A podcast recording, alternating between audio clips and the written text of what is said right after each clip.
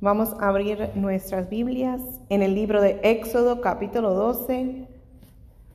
Aleluya. Voy a leer versículos 1 al 28, así que me tienen paciencia ahí de pie. Éxodo capítulo 12, versículos 1 al 28. Aleluya. La palabra de Dios se lee honrando al Padre, al Hijo Jesucristo y al Espíritu Santo de Dios. Amén. Habló Jehová a Moisés y a Aarón en la tierra de Egipto diciendo, Este mes os será principio de los meses, para vosotros será este el primero en los meses del año. Hablar a toda la congregación de Israel diciendo, en el día de este mes, tómese cada uno un cordero según las familias de los padres, un cordero por familia. Mas si la familia fuere tan pequeña que no baste para comer el cordero, entonces él y su vecino inmediato a su casa tomarán uno según el número de las personas conforme al comer de cada hombre. Haréis la cuenta sobre el cordero. El animal será sin defecto, macho de un año, lo tomaréis de las ovejas o de las cabras, y lo guardaréis hasta el día 14 de este mes, y lo inmolará toda la congregación del pueblo de Israel entre las dos tardes. Y tomarán de la sangre y la pondrán en los dos postes y en el dintel de las casas en que lo han de comer. Y aquella noche comerán la carne asada al fuego y panes sin levadura, con hierbas amargas lo comerán. Ninguna cosa comeréis de él cruda, ni cocida en agua, sino asada al fuego, su cabeza con sus pies y sus entrañas. Ninguna cosa dejaréis de él hasta la mañana, y lo de que quedare hasta la mañana lo quemaréis en el fuego y lo comeréis así, ceñidos vuestros lomos, vuestro calzado en vuestros pies, y vuestro bordón en vuestra mano, y lo comeréis, ¿cómo? Apresuradamente. Es la Pascua de Jehová. Pues yo pasaré aquella noche por la tierra de Egipto y heriré a todo primogénito en la tierra de Egipto, así de los hombres como de las bestias, y ejecutaré mis juicios en todos los dioses de Egipto, yo Jehová. Y la sangre os será por señal en las casas donde vosotros estéis. Y veré la sangre y pasaré de vosotros y no habrá en vosotros plaga de mortandad cuando hiera la tierra de Egipto. Y este día os será en memoria y lo celebraréis como fiesta solemne para Jehová durante vuestras generaciones. Por estatuto perpetuo lo celebraréis. Siete días comeréis panes sin levadura, y así el primer día haréis que no haya levadura en vuestras casas. Porque cualquiera que comiere leudado desde el primer día hasta el séptimo será cortado de Israel. El primer día habrá santa convocación y asimismo en el séptimo día tendréis una santa convocación. Ninguna obra se hará en ellos excepto solamente que preparéis lo que cada cual haya de comer y guardaréis la fiesta de los panes sin levadura, porque en este mismo día saqué vuestras huestes de la tierra de Egipto. Por tanto, guardaréis este mandamiento en vuestras generaciones por costumbre perpetua. En el mes primero comeréis los panes sin levadura, desde el día 14 del mes por la tarde hasta el 21 del mes por la tarde. Por siete días no se hallará levadura en vuestras casas porque cualquiera que comiere leudado, así extranjero como natural del país, será cortado de la congregación de Israel. Ninguna cosa leudada comeréis, en todas vuestras habitaciones comeréis panes sin levadura. Y Moisés convocó a todos los ancianos de Israel y les dijo, sacad y tomaos corderos por vuestras familias y sacrificad la Pascua y tomar un manojo de hisopo y mojarlo en la sangre que estará en el lebrillo y untar el dintel y los dos postes con la sangre que estará en el lebrillo. Y ninguno de vosotros salga de la puerta de su casa hasta la mañana, porque Jehová pasará hiriendo a los egipcios. Y cuando vea la sangre en el dintel y en los dos postes, pasará Jehová aquella puerta y no dejará entrar al heridor en vuestras casas para herir.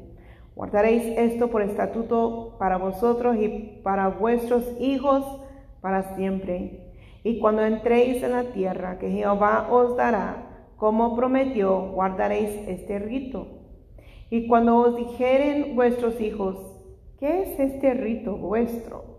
Vosotros responderéis, es la víctima de la Pascua de Jehová el cual pasó por encima de la casa de los hijos de Israel en Egipto cuando hirió a los egipcios y libró nuestras casas. Entonces el pueblo se inclinó y adoró. Y los hijos de Israel fueron e hicieron puntualmente así como Jehová había mandado a Moisés y a Aarón. Oremos por este estudio bíblico en esta noche. Jehová, Dios de los ejércitos, damos gracias por tu palabra santa y sagrada que es tan perfecta que aun que han pasado años, miles de años, Jehová sigue siendo palabra viva y eficaz para nuestras vidas el día de hoy. Instruyenos, Jehová, en esta hora a través de tu palabra santa y sagrada. Danos el entendimiento y sabiduría desde arriba de lo alto, mi Cristo Jesús, y ayúdanos a atesorar, Jehová esta palabra santa y sagrada que tú tienes para nosotros, en el nombre poderoso del Señor. Gracias, Jehová. Amén. Pueden tomar asiento, hermanos. Aleluya. Gloria al Señor. Gloria a Dios. Aleluya. Habíamos hablado un poco, gloria al Señor, la, la semana pasada, como que ahí los dejé, ¿verdad? Con la tarea de de qué es lo que había, um, cuál era la, la celebración antes de que crucificaran a Cristo. Y fue la Pascua. La Pascua era la celebración sagrada ordenada por Dios mismo dos mil años antes, antes de que los israelitas incluso salieran de Egipto. La Pascua en inglés se llama Passover. Ah, ¿Por qué menciono esto? Es porque es una palabra compuesta de dos palabras, pass y over. Pass quiere decir sobre y over, bueno, over es sobre, pass es como pasar. Entonces, cuando aquí dice que en el 23 no dejará entrar al heridor, eh, es porque estaba pasando sobre esas puertas. Por eso en inglés se le dice pass over. Amén, gloria al Señor. Y se convertirá en un tiempo de gran alegría, conmemorando el éxodo de los israelitas de su esclavitud en Egipto. La Pascua marcó el comienzo de su nación y los definió como el pueblo de Dios. Hoy la Pascua se celebra en casa con una cena formal que incluye comida especial, cantos y liturgia. Estamos hablando del pueblo judío. Hoy en día todavía, como dice la palabra, perpetuamente celebrarán este, esta celebración. Entonces, hasta la fecha todavía celebran los judíos eh, eh, la Pascua. Gloria al Señor. Dice, se llama ceder, una palabra que significa orden porque la liturgia sigue un cierto orden que ha, que ha permanecido aproximadamente igual que en el tiempo de Jesús. Ok, un paréntesis ahí. Esto, lo que acabamos de leer, fue en qué parte de la Biblia, Antiguo o Nuevo Testamento. Antiguo Testamento. Entonces, ¿ya había nacido Jesús o no? No. Ok, pero esto se dio al pueblo de Dios antes de que Cristo naciera. Y aquí acaban de mencionar a Jesús. Gloria al Señor. ¿Qué quiere decir? Que Jesús desde su niñez también practicaba esto. Todo lo que acabamos de leer, Jesús lo hacía todos los años. Amén. Por cuanto él eh, es judío, e, era un judío, gloria al Señor.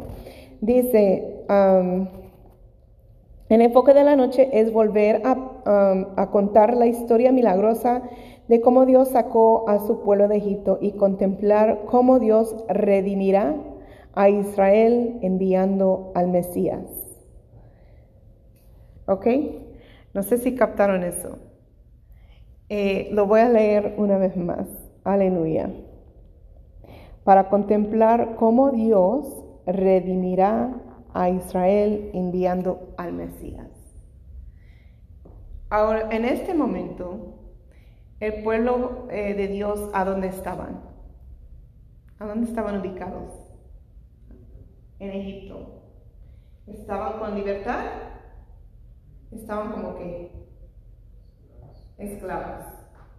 Entonces un esclavo no tiene la libertad para dar y hacer conforme quiere, ¿verdad? Entonces ellos en este entonces estaban necesitados de una redención, alguien que les redimiera de esta situación. Amén. Entonces en lo físico, en lo literal, ¿quién fue ese redentor para ellos?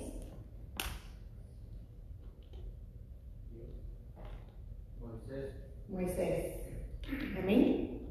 Porque él llegó y con mano de Dios respaldando a Moisés, pudo sacar a este pueblo, dando la redención, la libertad de nuevo a este pueblo. Entonces, al principio era para contemplar cómo Dios redimirá a Israel enviando al Mesías. Pero tiene un significado más allá. Si vemos con nuestros ojos espirituales, eso está apuntando hacia la redención del el pueblo de Dios por el Mesías que iba a ser enviado para redimir a la humanidad. Amén. Hablando de Jesús. Gloria al Señor. Por cuanto los judíos creen que aún no ha, ha venido el Mesías. Sabemos eso, ¿verdad? Que los judíos la mayoría, porque gracias al Señor y algunos judíos ya han dado cuenta de que Jesús de verdad fue el Mesías. Pero la mayoría de los judíos aún creen que el Mesías no ha llegado, que no ha nacido como varón en esta planeta Tierra. Lamentablemente eh, así lo creen. Aleluya. Dice, en el tiempo de Jesús la Pascua era una de las tres fiestas de peregrinación que traían a cientos de miles de judíos a Jerusalén. La tarde antes de la comida, cada familia llevaba un cordero al templo para ser sacrificado. Después fue asado y compartido con una gran reunión de familiares y amigos. Hoy en día, dado que el templo no está en pie, no se puede hacer ningún sacrificio, por lo que en la mayoría de las tradiciones judías ya no se sirve cordero. En cambio, el hueso de vástago asado de un cordero se coloca en un plato de ceder junto con otros alimentos ceremoniales como durante, comido durante la noche. Éxodo 12, 42. Es noche de guardar para Jehová, por haberlos sacado en ella de la tierra de Egipto. Esta noche deben guardarla para Jehová todos los hijos de Israel en sus generaciones. De nuevo vemos ahí eh, que está repitiendo que esto se tiene que hacer por todas las generaciones. Entonces, esto, les vuelvo a decir, esto era algo que Jesús participaba de esto desde su niñez. ¿Por qué? Porque él se crió en una familia judía. Amén. Aleluya. Los rabinos interpretan interpretaron que esto significaba que debían estar vigilando para ver qué gran cosa haría Dios a continuación. Gloria al Señor, por cuanto dice, esta noche deben guardarla para Jehová todos los hijos de Israel en sus generaciones. Gloria al Señor. Um, en inglés usan una palabra un poco diferente. En vez de guardar, dice observed, observar. Aleluya, gloria al Señor. Por cuanto los rabinos interpretaron esto significando que debían estar vigilando para ver qué gran cosa haría de Dios a continuación. Incluso hoy en día es tradicional que un niño abra la puerta después de la cena de la Pascua para ver si Elías podría estar parado allí. ¿Por qué? Vamos a Malaquías. Gloria al Señor. Gracias, mi Cristo Jesús.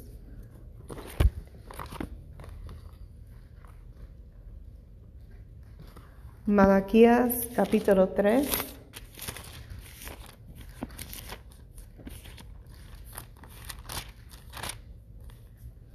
Versículo 1 y después versículos 4 y 5. Aleluya. Porque Malaquías dijo que Elías vendría a anunciar al Mesías. Y vemos ahí, Malaquías 3.1. He aquí, yo envío mi mensajero, el cual preparará el camino delante de mí. Y vendrá súbitamente a su templo el Señor, a quien vosotros buscáis. Dice Señor con letra grande, ¿verdad que sí? Entonces, ¿a quién están buscando? Al Mesías. Amén, a Jesús. Y el ángel del pacto, a quien deseáis vosotros.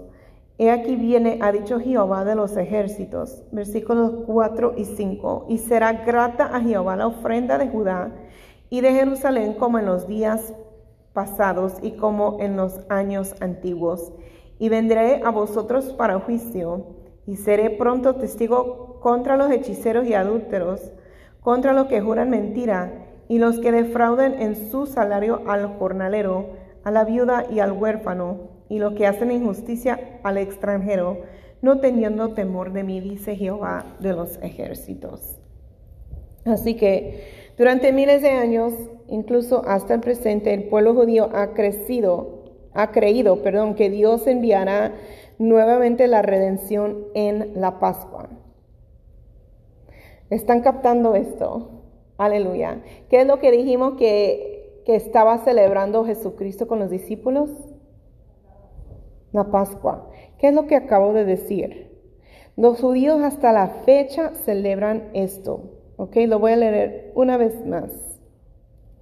Así que durante miles de años, incluso hasta el presente, el pueblo judío ha creído que Dios enviaría nuevamente la redención. ¿Cuándo? En la Pascua.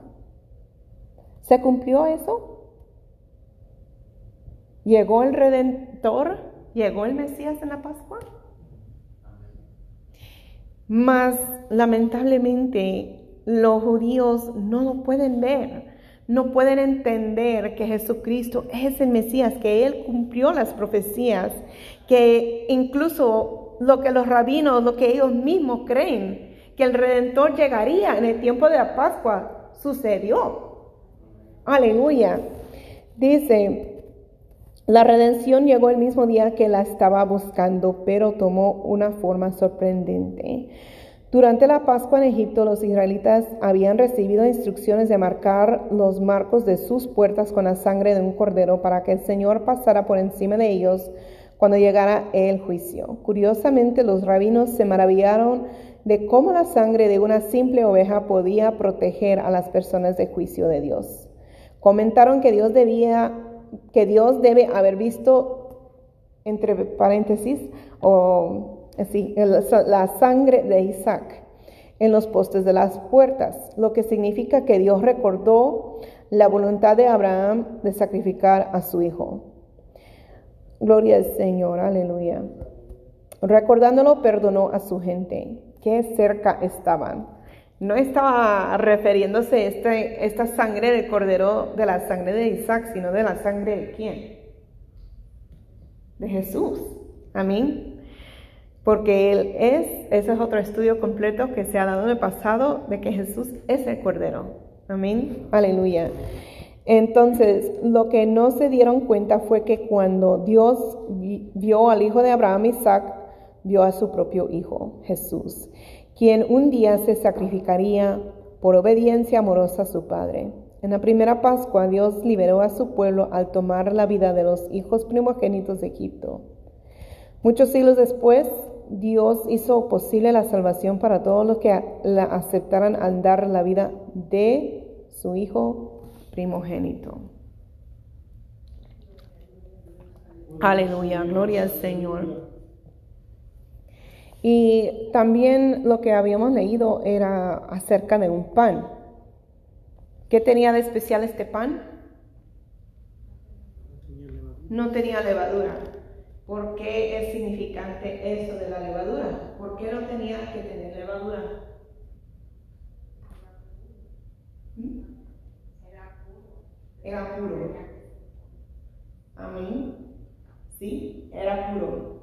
Y lo, podemos ver eso en el ambiente espiritual, pero en lo literal, ¿por qué era sin levadura? Para que no se bueno, nosotros le decimos esponjar para que no se subiera. Para que no se esponjara el pan.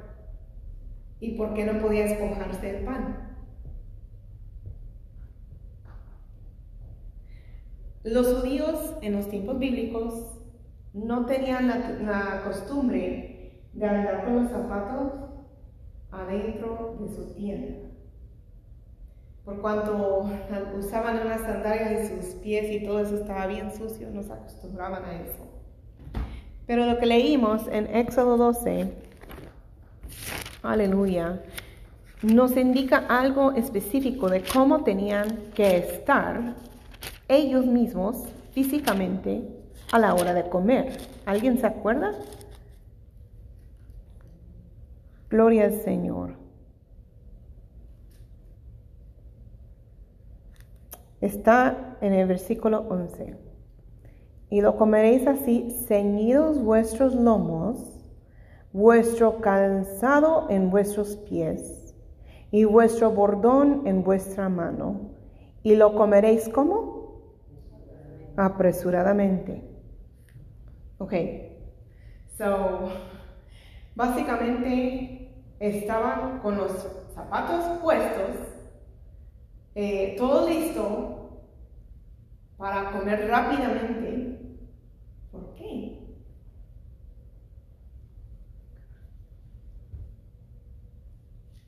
Porque no tenían tiempo.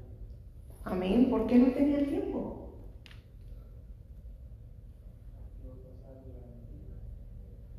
Porque ya tenían que salir, eh, porque la salida ya, ya estaba pronto.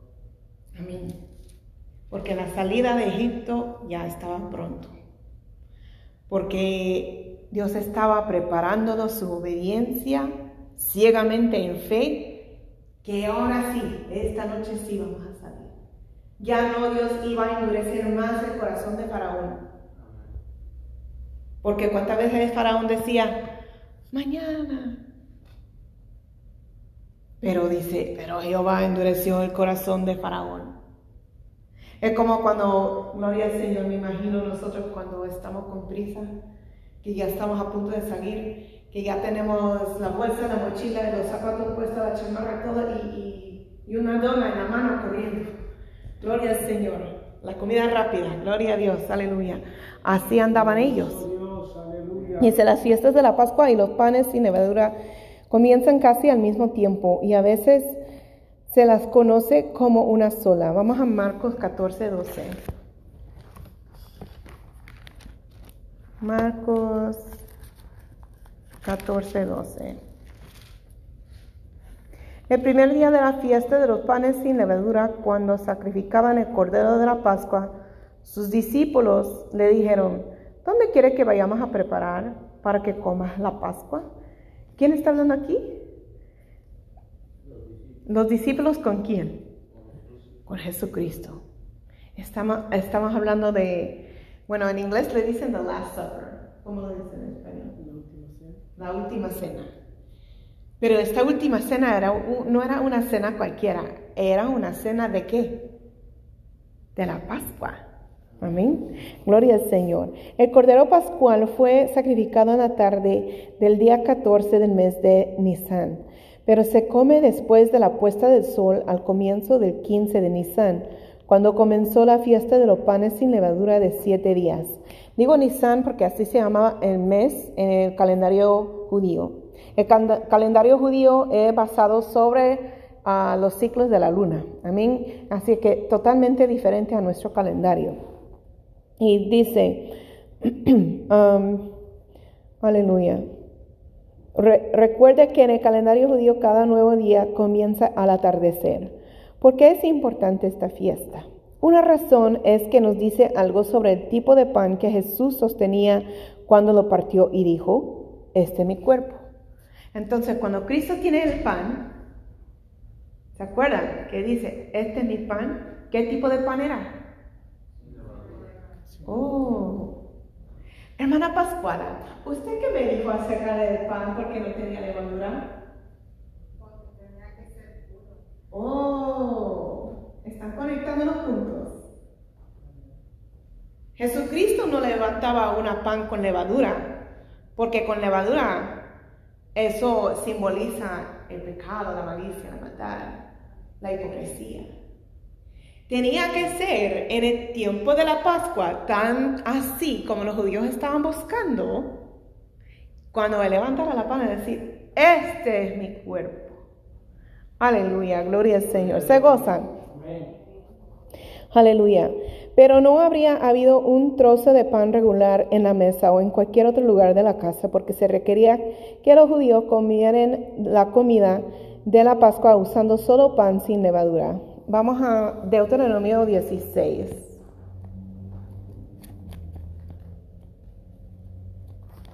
Aleluya.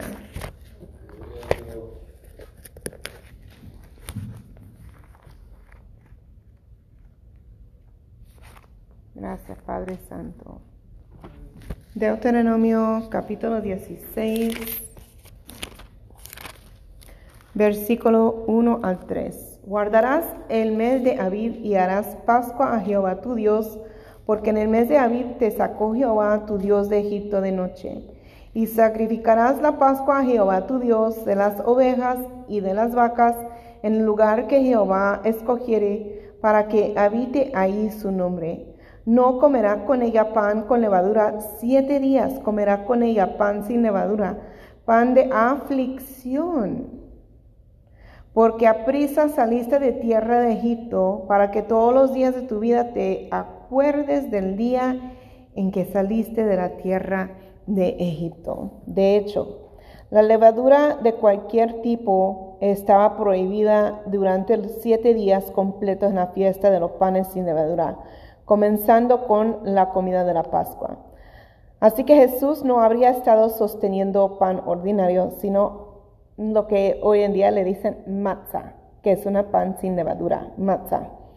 ¿Por qué es esto significativo y qué es tan terrible acerca de la levadura de todos modos? En la antigüedad la levadura se realizaba agregando una gota de masa vieja, cruda y fermentaba a la masa nueva. Aleluya.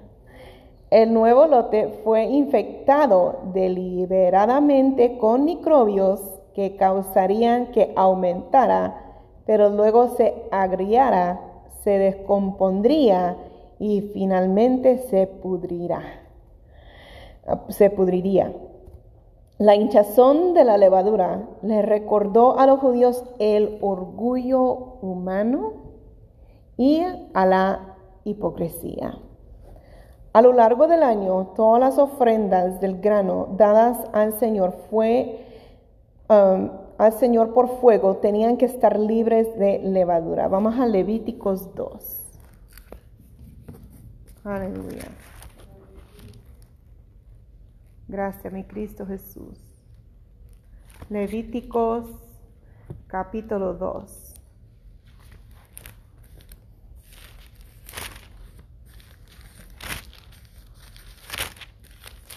Aleluya, gloria al Señor. Versículo, versículo 11. Ninguna ofrenda que ofrecieres a Jehová será con levadura, porque de ninguna cosa leuda ni de ninguna miel se ha de quemar ofrenda para Jehová.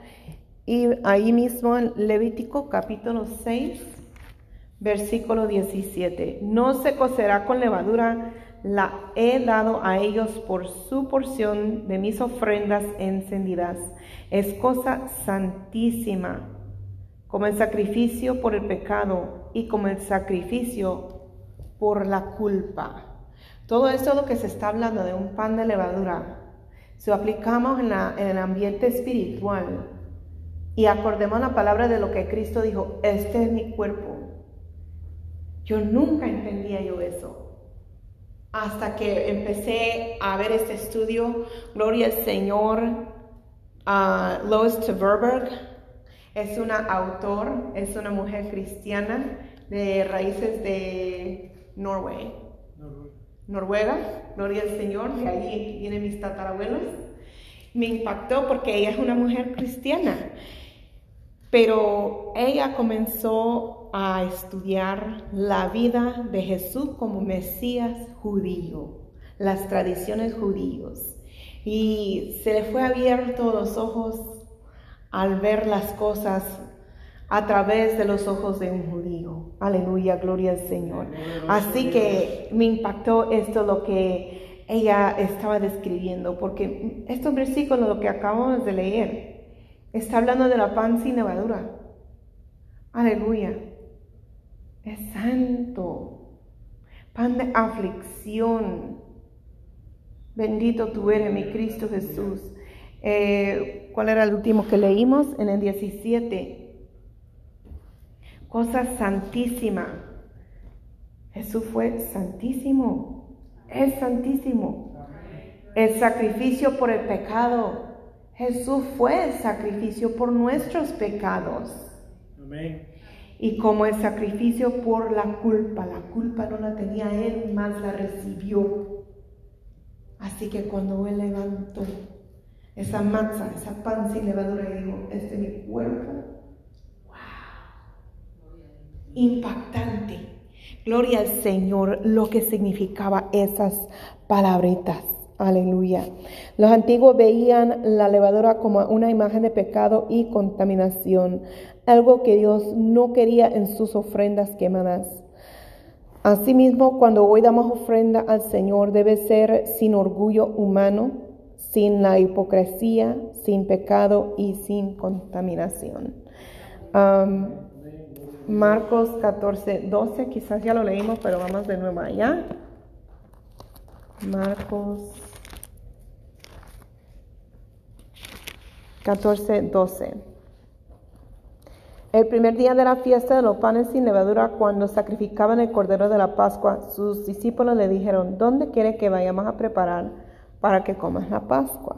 Notemos que ahí Jesús practicaba la Pascua tradicional de los judíos. Esto incluye quitando toda levadura de la casa antes de la Pascua. Veamos que antes de la Pascua podemos ver a Jesús limpiando casa, entre comillas. La casa de quién? ¿Alguien se acuerda? Antes de que la Pascua, la Pascua sucediera, Él estaba limpiando una casa. ¿Cuál casa? La casa de su, de su padre. ¿Cómo limpió esa casa de su padre?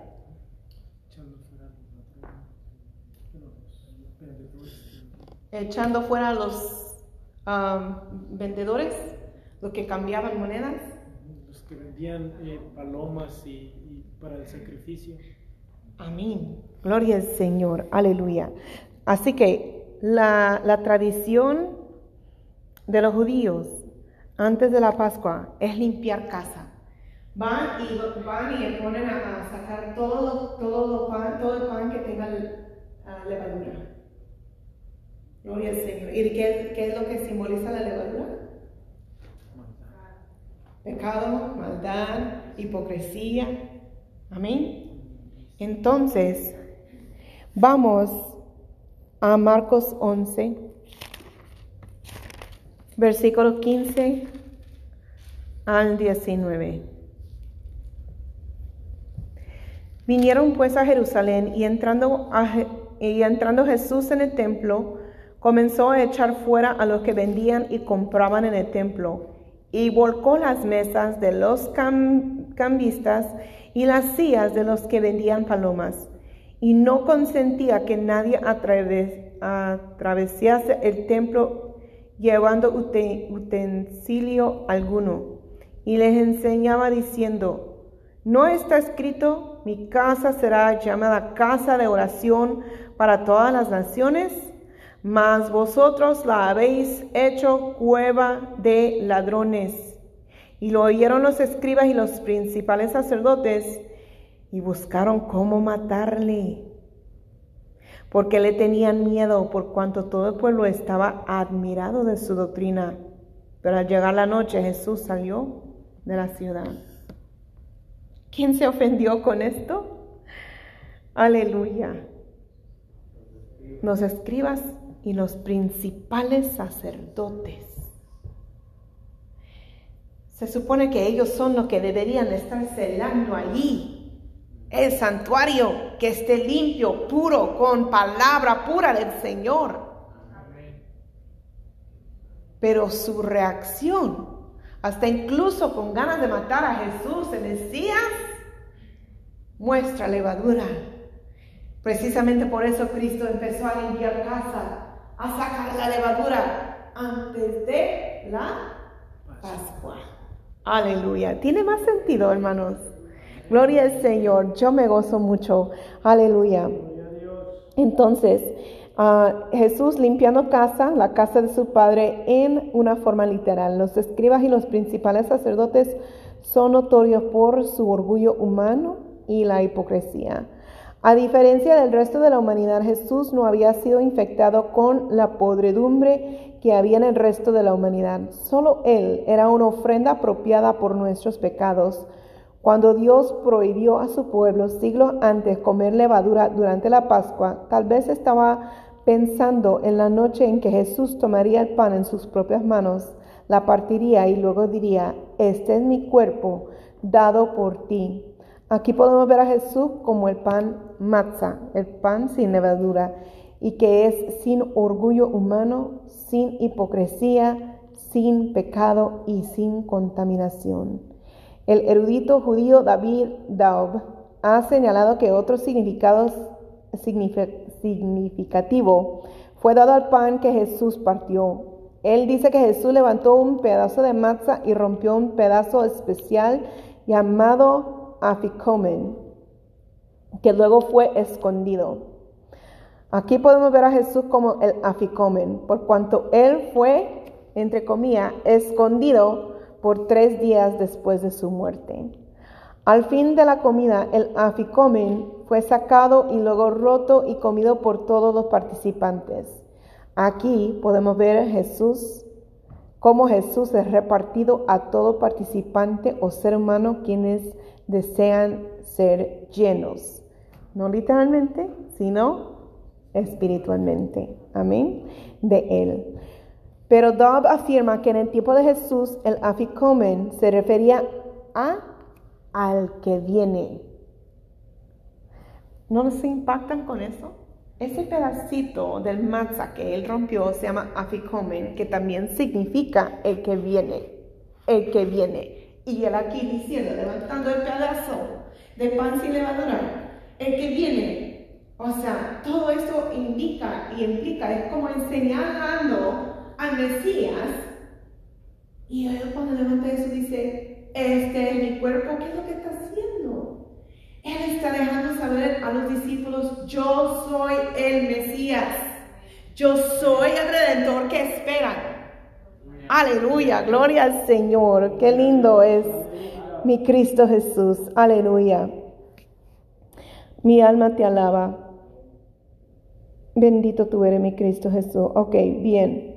Y es decir, el, el anhelado Mesías. La tradición era que todo el pedazo de manza representaba a todo Israel y que el Mesías estaba quebrantado del el pueblo y escondido. La aparición de la pieza al final era simbólica de la venida del Mesías, fervientemente esperada en el tiempo de Jesús. O sea, la venida de Jesús como el Mesías y Redentor, no la venida que nosotros hoy en día esperamos. Por cuanto los judíos, ya dije, ¿verdad? Creen que Jesús no fue el Mesías. Cuando Jesús levantó ese pedazo de pan en particular y dijo, este mi cuerpo estaba haciendo una afirmación impactante de ser el Mesías de Cristo. Marco 14, versículo 22. Y mientras comían Jesús tomó pan y bendijo y lo partió y les dijo diciendo, tomad, este es mi cuerpo. También fue llamado el pan de aflicción, lo leímos en Deuteronomio. Um, como tal, el pan sin levadura representaba el sufrimiento de Israel en Egipto. Por lo tanto, se podría decir que también representaba el sufrimiento de Cristo por su pueblo. Aleluya. Y para uh, la conclusión vamos a hablar acerca de la fiesta de las primicias. Aleluya. ¿Alguien sabe qué es eso?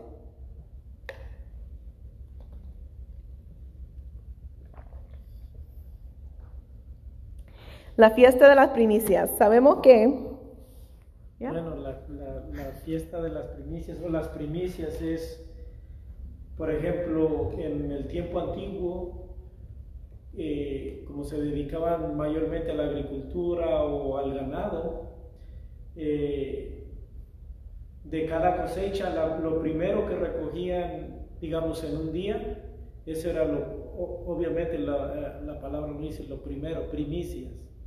Entonces lo daban a, a la iglesia o si un, un, corderito nacía y la mamá era nueva, o sea que era su primer corderito que tenía, entonces ese primer corderito lo dedicaban a la iglesia como primicias para que Dios bendijera su, ya sea su ah, agricultura o sus ganados o cosas así. Gloria al Señor. Bien. Entonces, ah, él estaba describiendo las primicias, pero hay algo que se llama la fiesta de las primicias. Aleluya. Sabemos que fue resucitado a la vida al tercer día nuestro Señor Jesucristo, ¿verdad que sí? El primer día de la semana después del día de reposo, después de la Pascua.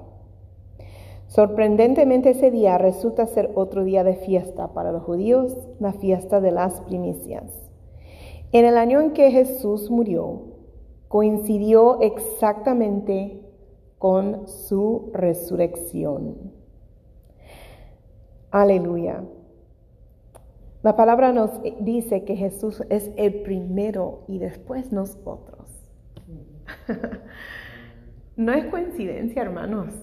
Aleluya. Que la resurrección de Cristo sucedió en la fiesta de las primicias. Dice, las primicias celebran, um, celebraban eh, el comienzo de la cosecha de cebada. En este festival, una gavilla de grano fue cortado del campo y luego ofrecida en acción de gracia al Señor. Solo después de eso podría comenzar el resto de la cosecha.